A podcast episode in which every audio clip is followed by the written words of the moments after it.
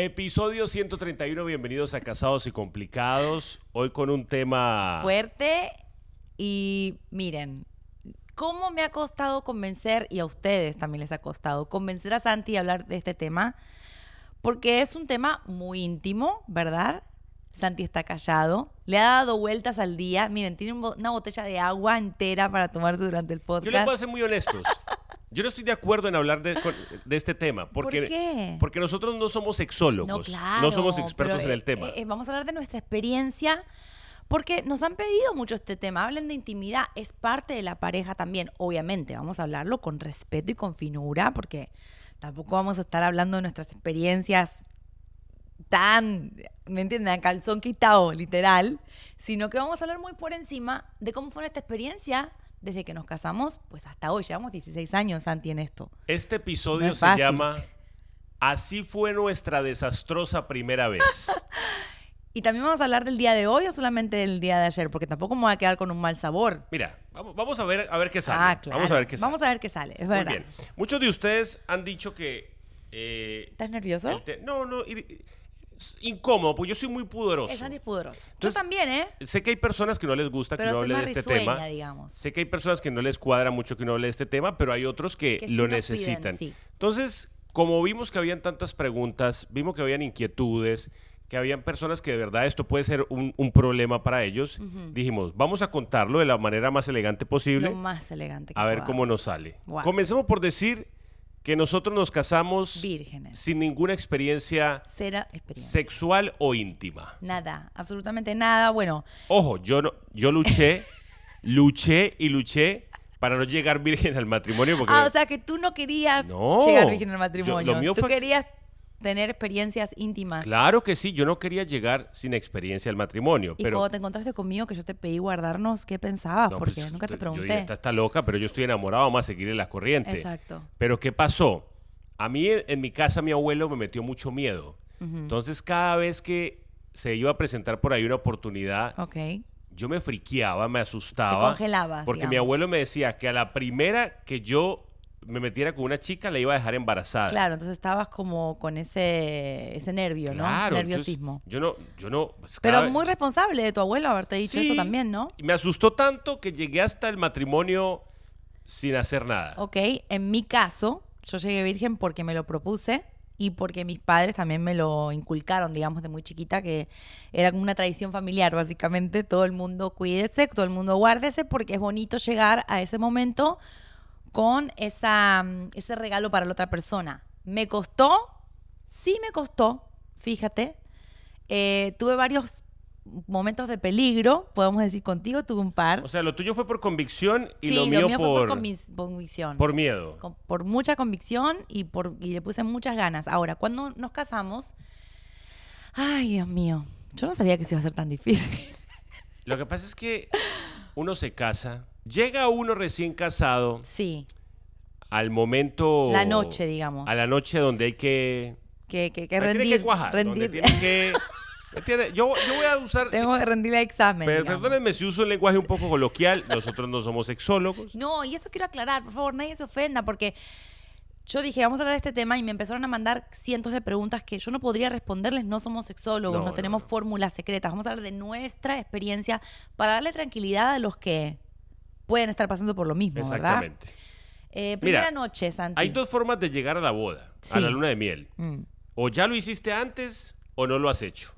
La ¿Cuál- mayoría lo ha hecho, ¿verdad? ¿verdad? Sí. Porque ya no se usa más. Lo de la virginidad no es que se, se use mucho, pero sea cual sea la forma como llegaste, hay, hay, hay situaciones difíciles. Tú te, al menos por ejemplo, yo voy a hablar desde la parte del hombre. Ok.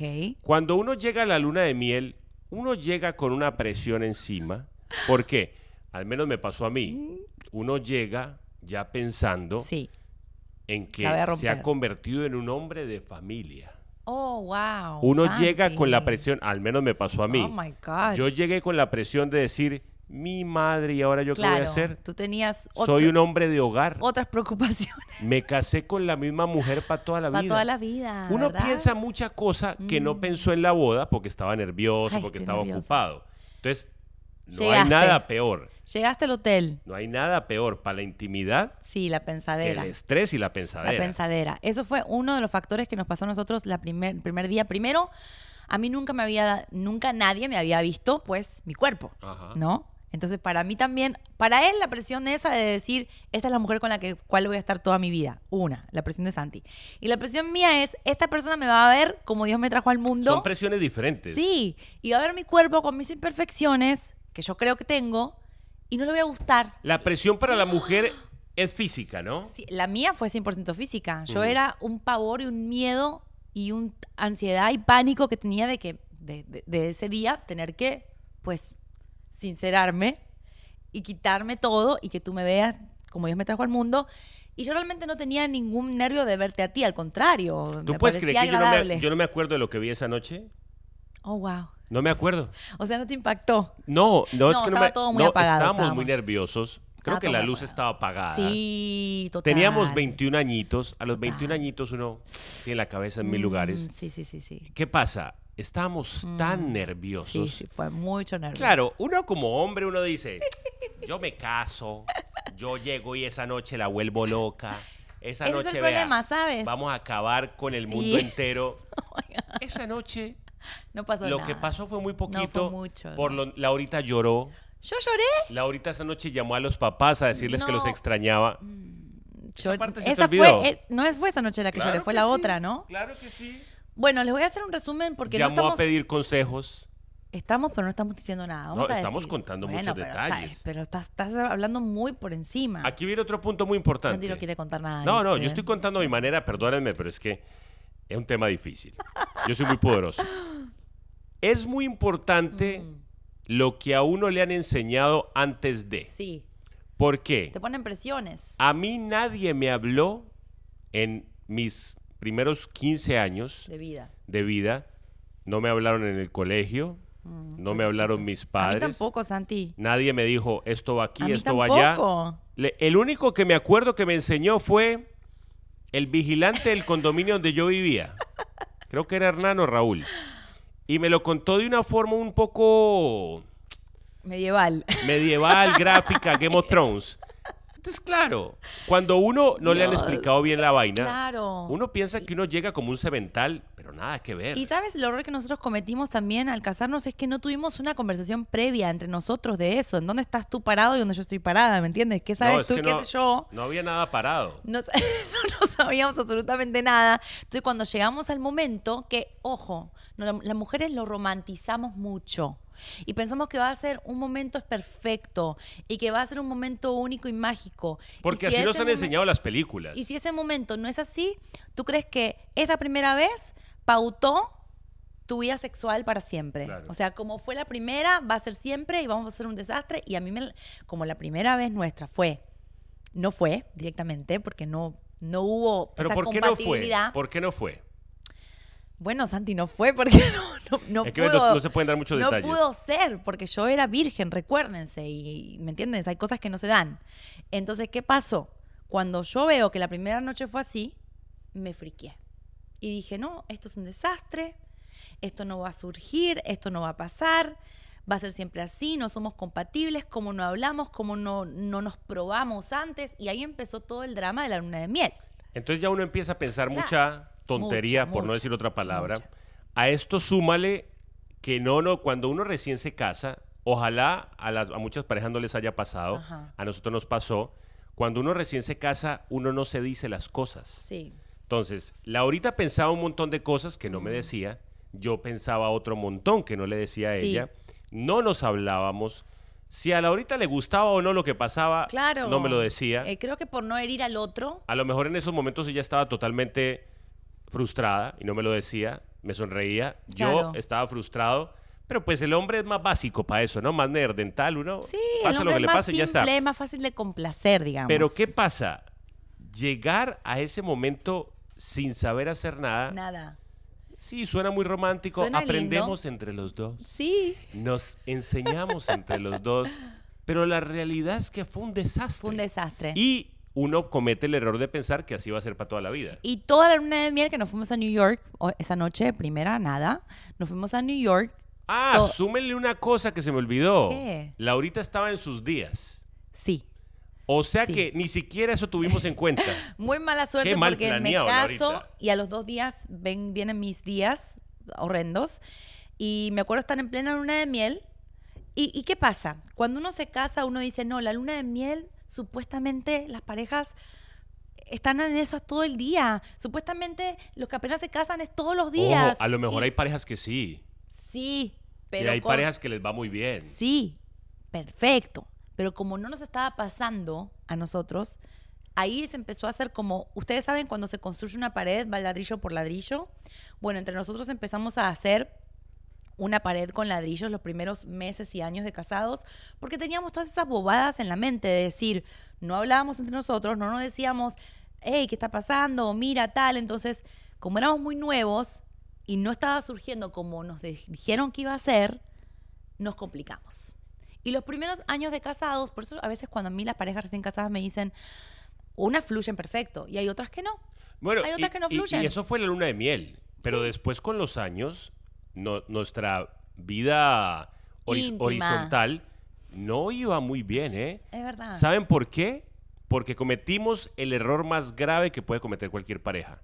Y esta es la parte de la enseñanza. Mm. No hablarnos y no decirnos lo que nos gustaba o no nos gustaba. Porque es una conversación incómoda. ¿me Porque es una conversación incómoda y es una conversación en la cual uno puede hacerle daño a la otra persona. No todo el mundo quiere hablarlo. Primer consejo, díganse las vainas Sí. en la cara. Sí. Así al otro le molesten, así el otro no esté de acuerdo. Mira, a mí personalmente eso no me gustó.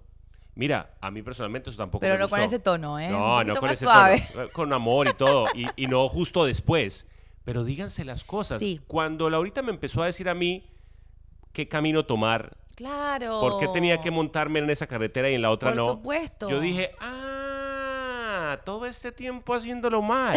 Yo creo que cuando quitamos la tensión de ponerle tanta cosa al momento y tanto rulo y tanto adorno, y nos quitamos la presión y empezamos a hablar como amigos, que fue lo que nosotros empezamos a hacer para no chocar más eh, tus gustos con los míos, si me están entendiendo, empezamos a conversar más del tema, eh, pero agradable, agradable, riéndonos, eh, contando cosas. Nadie conoce más mi cuerpo que yo misma. Claro. Y nadie conoce más el cuerpo de Santi que él mismo. Yo no puedo adivinar lo que a él le gusta si él no me lo dice. Entonces empezamos a hacer ese tipo de cosas, tener esas conversaciones y con el tiempo fuimos mejorando nuestro aspecto íntimo. Hay gente que me está haciendo preguntas ahora mismo en A Instagram. ver, yo quiero saber qué pregunta. Ay, ojo, nosotros no, No, somos no, sexólogos. no. Nosotros no, no, nuestra, no vamos a responder las preguntas complicadas porque eso tiene que ser un sexólogo o alguien que sepa. Nosotros estamos contándoles desde nuestra experiencia, dentro del desastre que fue nuestra experiencia.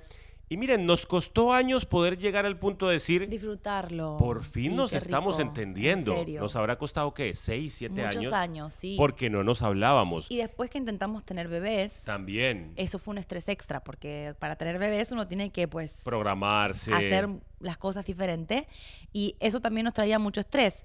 Yo puedo decir que confieso sin pena que los primeros años de casado, nuestra vida horizontal, como dice Santi, no fluía como no tenía que fluía, fluir. no fluía y, Y no me da vergüenza. Y no lo hablábamos.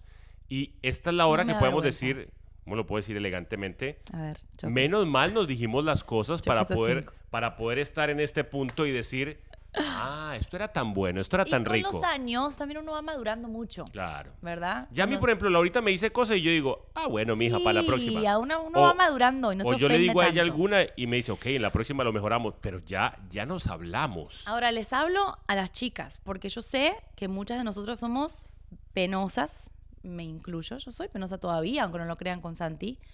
Hay chicas que no se dejan, por, por ejemplo, ver y las entendemos y las entiendo porque son cosas que pueden pasar. Eso no puede ser un impedimento para ustedes disfrutar con plenitud la sexualidad. A mí me parece que una de las cosas que a veces pueden eh, meterse en el medio es eso, como estar constantemente pendiente de si se me ve un gordito, si esto, si, y si me vio acá, si esto, si lo otro, si se prendió la luz, si me distraje, si... Yo creo que ese es el, ese momento es entre tú y tu pareja y hay que sacar todas las cucarachas que hay en la cabeza, le hablo a las chicas, que sé que eso pasa.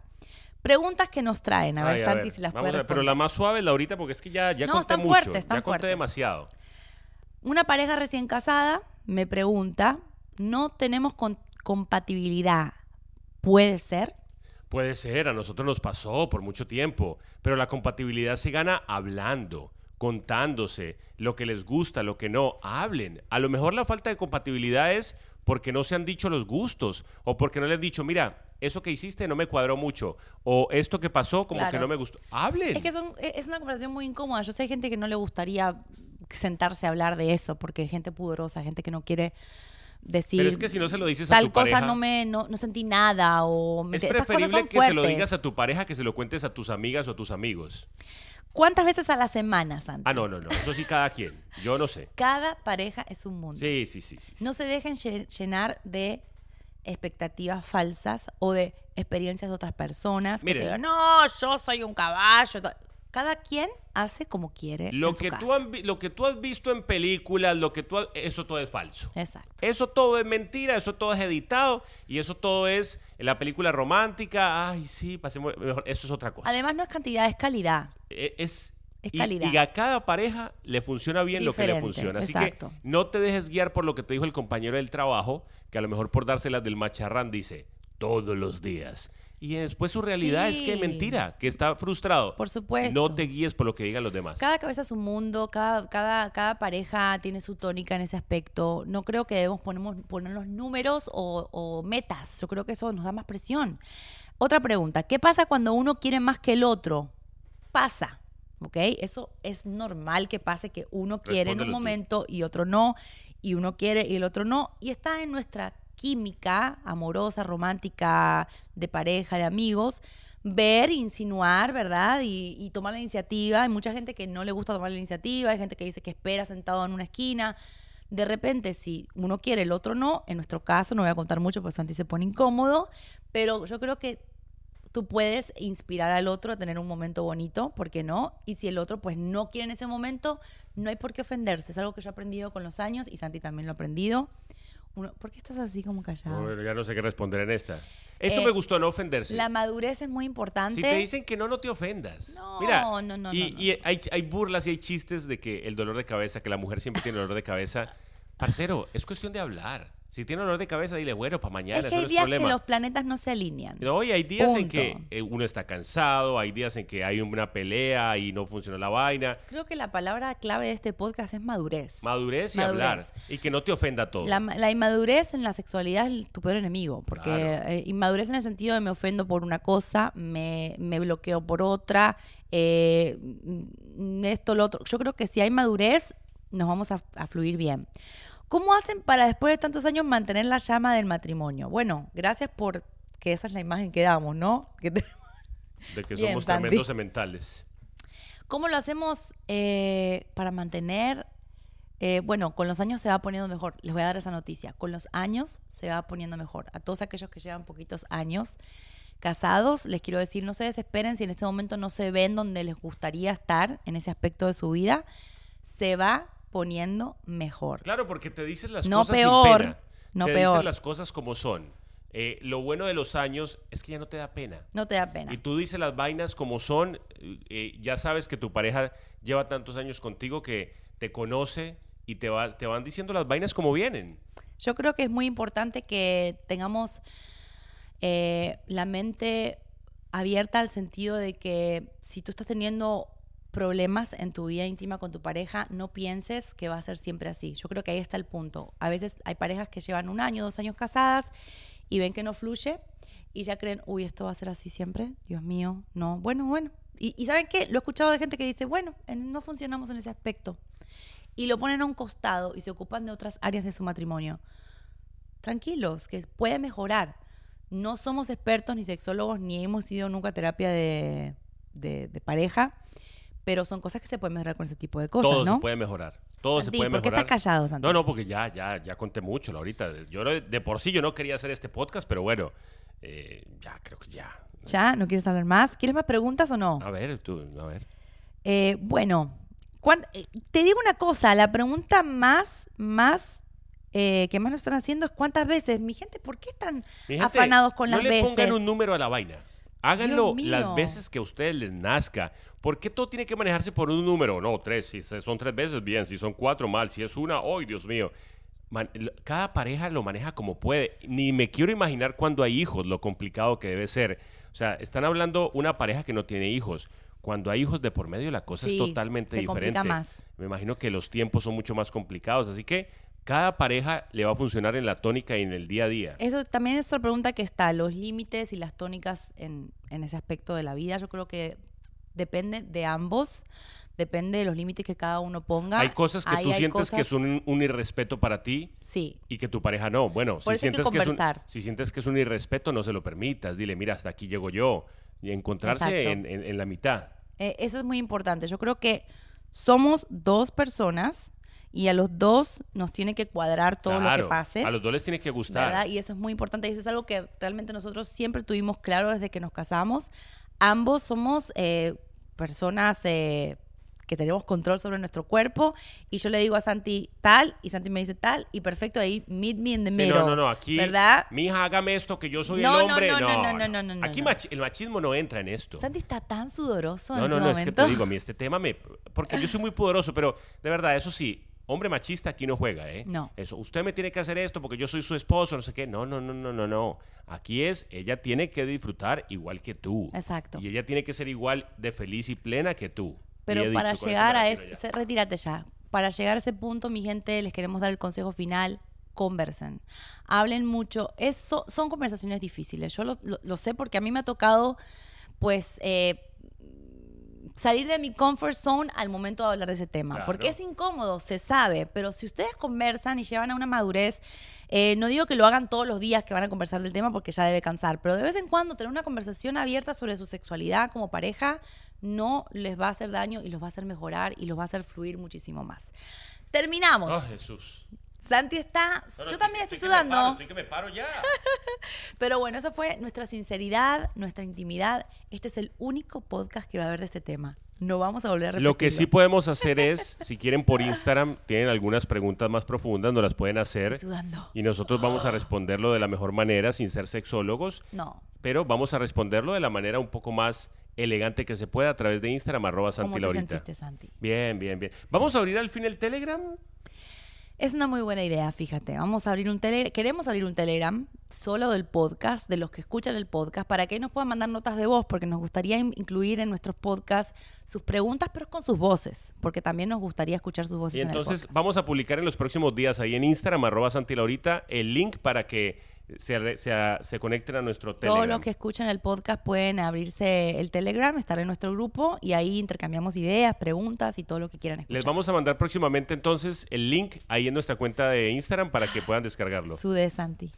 We did it. Lo logramos. Hasta luego. Bye, bye. Bye.